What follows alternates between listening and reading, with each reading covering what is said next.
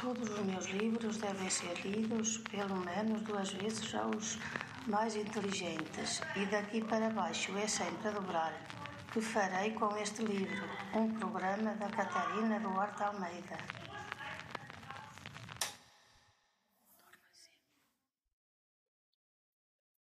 Sejam bem-vindos novamente, jovens e séniores que não passam do ramalhete, para mais um episódio do Que Farei com este livro, que hoje vai ser dedicado a Maria Judite de Carvalho e ao seu conto Jorge, que faz parte de uma coletânea editada em 1995 com o título de Seta Despedida. Deixamos, portanto, Garrett e o seu romantismo de primeira geração para chegar agora à literatura portuguesa contemporânea. Maria Judite de Carvalho é uma escritora a quem Agostina Bessa Luís chamou de flor discreta da literatura portuguesa. Isto porque Maria Judite, sendo uma das vozes femininas mais importantes do panorama literário do século XX, continua, ainda assim, desconhecida do grande público. Foi galardoada com vários prémios e condecorada, inclusive, pelo Estado português com o título de Grande Oficial da Ordem do Infante Dom Henrique. Maria Judite Carvalho nasceu em 1921, em Lisboa, e foi educada por tias paternas num ambiente muito austero e de contenção extrema. Ficou órfã de mãe aos oito anos, que mal conhecia, e o pai foi dado como desaparecido quando contava com apenas 15. Depois de ter estudado no Colégio Feminino Francês e no Liceu Maria Amália, matriculou-se na Faculdade de Letras da Universidade de Lisboa, em Filologia Germânica. Aqui vai conhecer o também escritor Urbano Tavares Rodrigues, com quem viria a casar em 1949. E o escritor vai conhecer primeiro a Maria Judite Pintora e só depois a Maria Judite Escritora, quando ela lhe dá a ler Tanta Gente Mariana, aquele que é o seu livro de estreia. A autora é sempre tida como uma mulher recatada, muito discreta, uma pessoa e autora quase etérea. Mas o marido, numa entrevista, revela-nos uma Maria Judite, ou Zita, como carinhosamente lhe chamava, bem-humorada, embora o seu humor fosse muito próprio, pautado pelo sarcasmo, pela ironia, como aliás vai ser perceptível durante toda a sua obra. Descreve-a também como uma mulher secreta, sem confiança nas suas capacidades, o que é possivelmente o espelho de uma infância que foi passada numa atmosfera escura e sombria. Dedicou-se à literatura e ao jornalismo e trabalhou no Diário de Lisboa, no Diário Popular, no Diário de Notícias e no Jornal, e deixou sobretudo crónicas, novelas e contos, sendo este o conto o género que mais cultivou durante toda a sua vida. Postumamente, em 1998, foi editada a sua obra poética. A obra ficcional desta escritora vai discorrer, fundamentalmente, sobre a temática da solidão, do vazio da existência humana e do desencanto para com a realidade. Ainda que o seu registro seja amargo, é muitas vezes pautado pelo tal humor de que falávamos há pouco, a ironia ou a mordacidade. E há também muito cuidado e atenção ao pormenor do cotidiano. As personagens não são só femininas, mas também urbanas, banais, esquecidas ou renegadas. Muitas vezes são idosos. A autora vai também fazer uso de uma técnica que utiliza largamente, que é a de convocar o leitor. A narrativa só nos dá informação até um certo ponto, o restante tem que ser o leitor a desvendá-la. É difícil catalogar a sua obra e o seu estilo. No Dicionário Cronológico de Autores Portugueses, a sua entrada indica o seguinte: foi nítida a apropriação final dos processos narrativos próprios do novo romance, talvez necessariamente os mais adequados à expressão do estado de espírito geral da época, do ponto de vista político ou social e, portanto, da própria autora. A sua expressão, todavia, parece continuar a refletir o estado psíquico, ao escolher agora uma forma próxima da escrita do olhar. Este bem diferente do modelo francês, com o natural discurso estendido e mageticamente rico e a utilização de modalizadores, tais como na verdade, de facto e do talvez, tão apropriados a um discorrer contemplativo, poético e distante, mas tão próximo das coisas que só muito poucos souberam concretizar. Jorge, o conto que vamos trabalhar neste episódio é o segundo de uma coletânea de contos editada em 95, de nome Seta Despedida. Já tinha sido publicado, no entanto, em 1987, na revista Colóquio Letras. E tanto é peculiar o título do conto como o da coletânea. Jorge, e já lá vamos mais adiante, é um nome próprio, aparentemente masculino e certamente incomum na sociedade portuguesa da época que retrata o conto. Seta despedida parece ser apenas a parte inicial de um provérbio, o seta despedida não volta ao arco. É o título da coletânea e o título do primeiro conto. Jorge é o que aparece em segundo. De que trata então Jorge? Vamos lá. A narrativa inicia-se apresentando uma personagem que caminha numa rua larga num dia de grande calor. É Jorge, a nossa personagem que regressa à sua terra natal passados mais de 20 anos desde a sua partida. O nome, inusitado, é o de uma artista, uma pintora com 45 anos, uma mulher independente, financeira e emocionalmente, que regressa para vender a casa que havia sido dos pais. É interessante analisarmos já o nome da personagem. Mais adiante no conto, veremos que Jorge é uma abreviação de Georgina. No presente, a personagem apresenta-se como Jorge, o que, sendo ela uma mulher, é inusitado. Fazendo a sua caracterização e sabendo que é uma artista consagrada no estrangeiro, talvez possamos chegar à conclusão de que adotou este nome artístico para se afirmar mais facilmente no ramo. De certo que Georgina não teria o mesmo impacto. Mas podemos também ponderar se este nome masculino não representa o romper com as normas da época e da sociedade onde Georgina cresceu. Uma mulher queria-se recatada, do lar, que desse uma boa esposa e mãe exemplar. E esta personagem, por sua vez, é uma mulher que afinal tem nome de homem, que é independente, que se relaciona com outras pessoas que nunca sabemos se são homens, se são mulheres ou se são ambos. Ou podemos ainda ponderar se este nome quer evocar os pseudónimos de duas escritoras do século XIX, George Sand e George Eliot. George Sand é o pseudónimo da francesa Aurore Dupin, aquela que é considerada a primeira mulher a viver exclusivamente da sua escrita. Em Portugal, já agora, o primeiro escritor a conseguir viver unicamente dos seus direitos foi o romântico da segunda geração, Camilo Castelo Branco. George Eliot, por sua vez, é o pseudónimo de Marianne Evans, uma romancista britânica também do século XIX.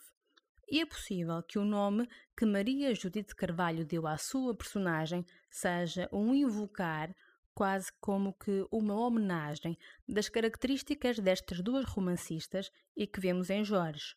Uma mulher independente que foge das normas, que não segue o modelo das relações afetivas padronizado. Voltamos agora ao texto. Neste seu regresso à sua terra natal, vai encontrar outras duas personagens que mais não são do que a representação da sua juventude na figura de G e da sua velhice na de Georgina. O que temos é, portanto, uma personagem de 45 anos no presente a dialogar com as suas réplicas, uma a de um passado que é conservado pela memória, a outra a de um futuro idealizado. Logo no primeiro parágrafo, quando a personagem se encontra a percorrer a rua, encontramos uma metáfora muito interessante usando uma bússola. Vai escrever assim Maria Judite de Carvalho. Calor e também aquela aragem macia como que redonda, de forno aberto, que talvez venha do sul ou de qualquer outro ponto cardial ou colateral. Perdeu a bússola, não sabe onde nem quando. Perdeu tanta coisa sem ser a bússola. Perdeu ou largou. Sendo a bússola um instrumento de navegação, de orientação, esta metáfora sugere-nos logo que Jorge é uma personagem desorientada que perdeu o rumo da sua vida. Esta é uma metáfora que permite, desde o início da narrativa, caracterizar o estado de espírito de Jorge. Perdeu ou largou? É também aqui muito importante, porque se perdeu é porque a má sorte ou as vicissitudes da vida assim o quiseram. Aqui não há que lamentar, mas se largou é porque foi um ato voluntário, uma escolha feita pela personagem. E ao longo da trama vamos perceber que é muito mais uma questão de escolhas feitas por Jorge do que propriamente obra do acaso. Gi é, portanto, a rapariguinha de 18 anos que Jorge vai recordar quando chega à sua terra natal. A caracterização de Gi vai ser feita a par da de Jorge. Gi tem os olhos grandes e semicerrados, a boca fina, o pescoço alto e os cabelos escuros e lisos. Jorge, por sua vez, tem os olhos de cor escura, semicirculares e um cabelo que já mudou de cor vezes sem conta. Tanto Jorge como Gi envergam um vestido largo e claro, e pelo diálogo que ambas trocam, que ambas estabelecem, podemos caracterizá-las psicologicamente, fisicamente mas também economicamente, um tema que irá predominar sempre ao longo deste texto. Gi tem origem numa família humilde que pouco valor dá à instrução e à cultura e que se espera venha a ser uma esposa e mãe exemplar. Mas a personagem tem outros planos.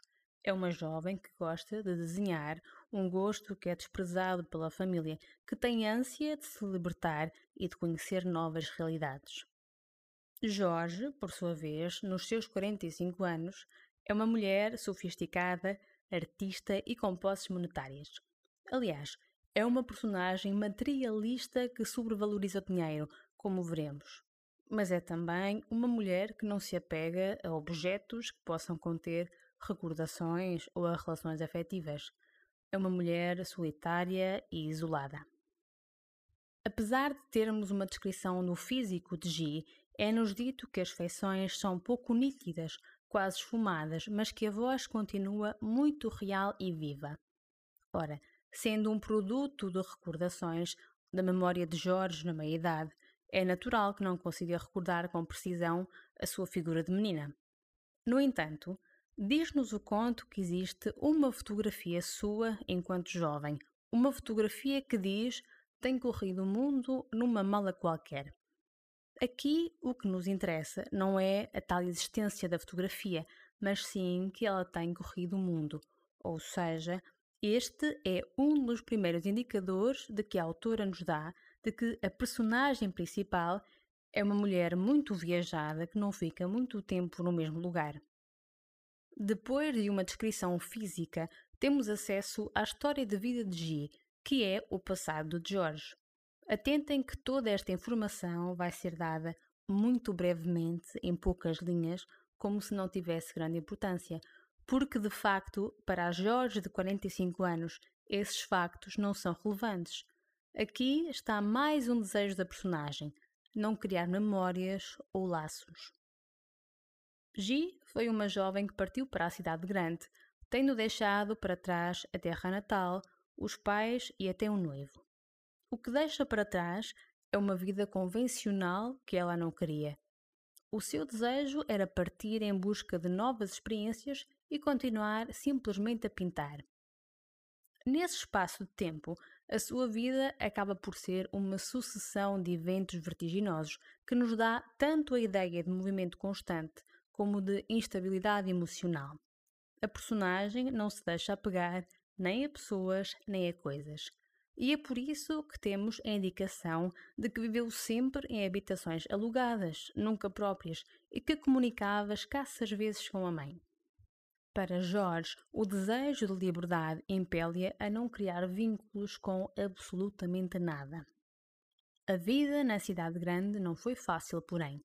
A personagem viveu em quartos alugados, modestos, chegou até a penhorar um pregador de ouro. Para ilustrar a passagem desses dias difíceis para os dias confortáveis do presente, a autora vai utilizar uma mala de viagem como metáfora. Ao sair de casa, a mala que trazia era a única disponível, uma mala velha de cabedal riscado. Mas agora as suas malas são caras, leves, malas de voar e com rodinhas. Esta é mais uma indicação da movimentação constante de Jorge. No diálogo que ambas estabelecem, Jorge conta que vem vender a casa dos pais. E Gi não se surpreende. Por sua vez, Gi conta-lhe os planos que tem para o futuro, os planos que fazem para ela e os seus próprios planos. A família quer Gi, casada com Carlos, o noivo, que pensa em comprar um terreno e ficar por ali.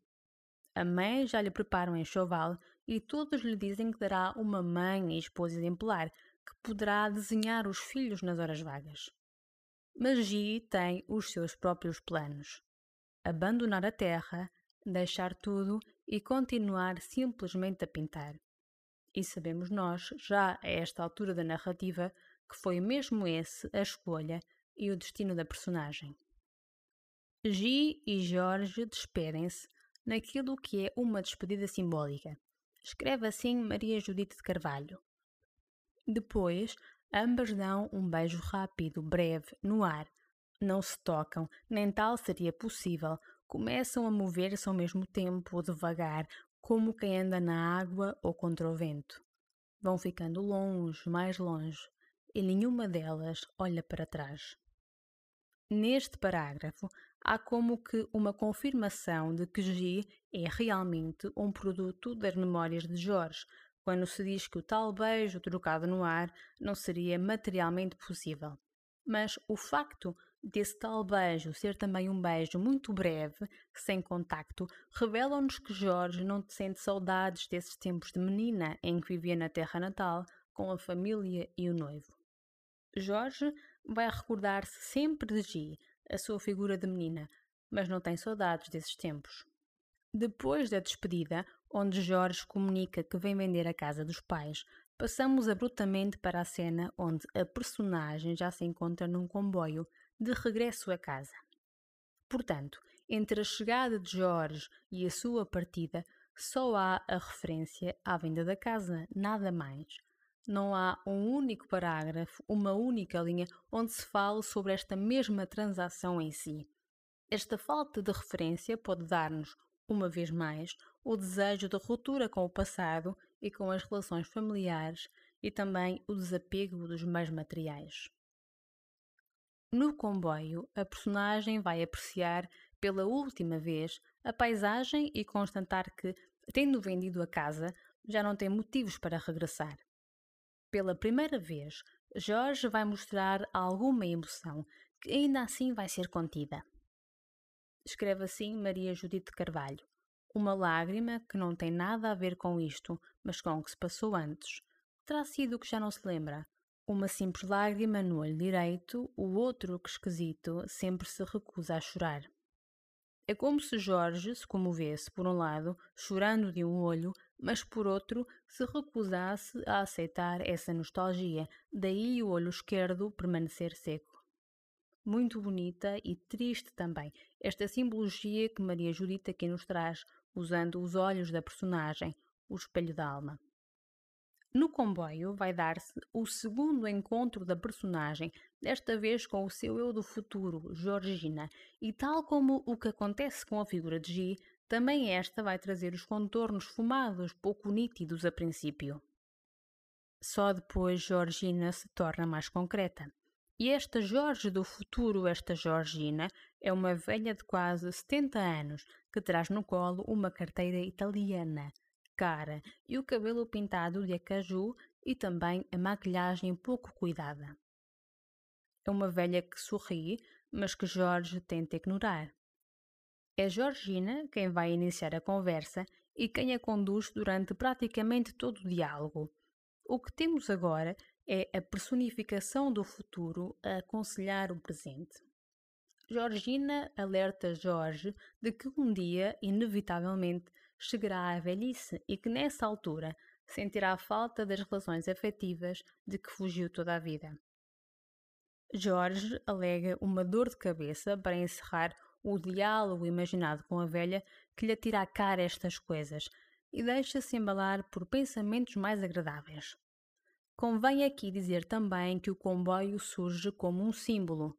A bordo, Jorge marcha rapidamente da sua juventude para a velhice.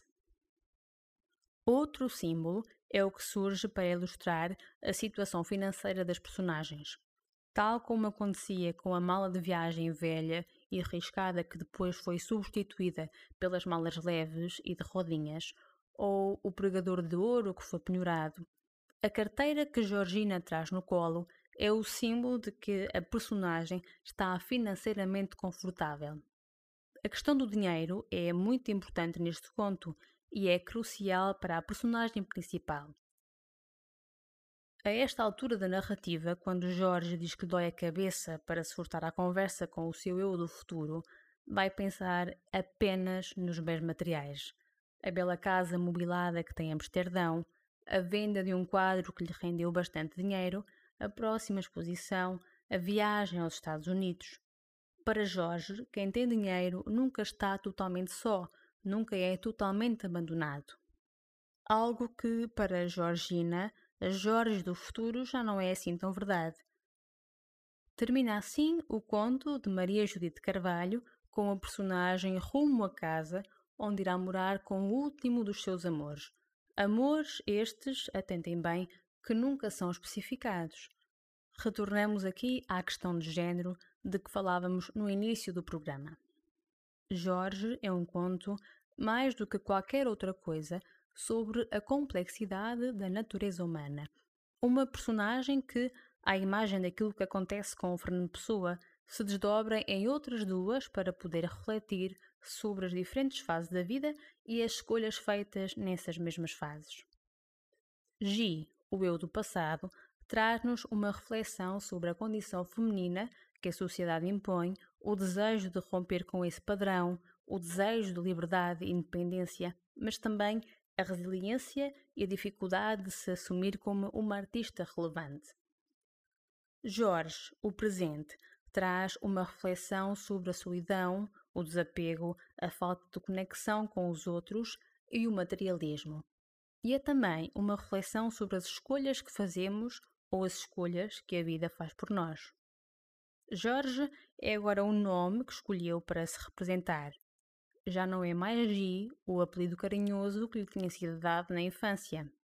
A personagem cortou as relações com o passado, vive agora só relações superficiais, sem grande intensidade, e acredita que a sua condição económica é o que lhe traz felicidade.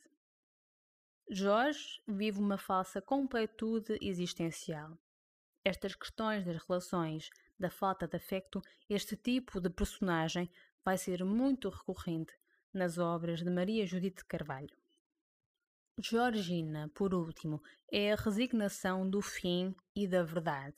Notem que só agora, no final da narrativa, conhecemos o verdadeiro nome da personagem. Uma Georgina que é profissionalmente realizada e independente, mas que dá agora conta da velhice, da efemeridade da vida e do poder e da importância de relações afetuosas significativas. Termina por aqui este episódio dedicado ao conto Jorge da nossa flor discreta da literatura portuguesa, essa belíssima autora que é Maria Judite de Carvalho. Outra belíssima artista portuguesa é Catarina Munhá, cujo álbum Animal de Domesticação, de 2019, é a sugestão deste episódio. Também este álbum reflete sobre a questão de género e de identidade e sobre o papel da mulher na sociedade.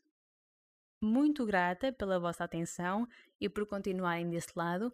Eu estarei de volta na próxima semana para mais um episódio para jovens e séniores que não passam do remalhete.